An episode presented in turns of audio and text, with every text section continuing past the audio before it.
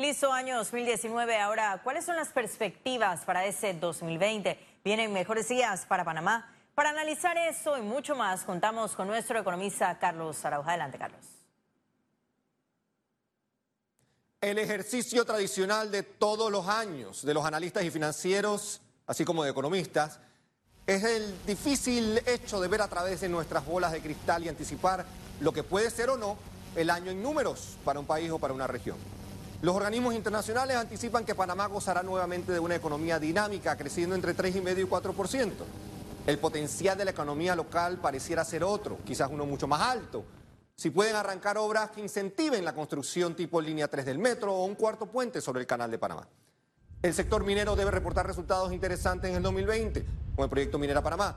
Asimismo, el canal, con nueva administración sólida y capaz, debe aportar su ya acostumbrada cuota a las hoy día golpeadas arcas del Estado.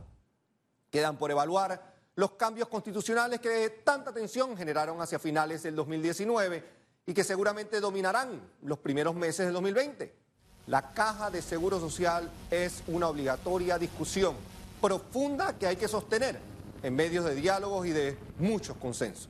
Otro componente que arranca el 2020 y que generará estrés en sus discusiones y posterior ejecución será el aumento al salario mínimo que sigue siendo visto por algunos sectores como una conquista y por otros como un ajuste que debe ir de la mano de productividad y competitividad.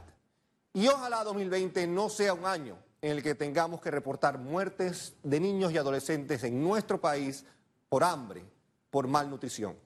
Que sea un año ejemplar para los compromisos con la primera infancia y que podamos consolidar nuestra posición como hub financiero, logístico y de servicios bancarios a vivir en plenitud el 2020 y que traiga lo mejor a todos nuestros hogares. Así es, Carlos. Muchísimas gracias por acompañarnos hoy aquí en Econews.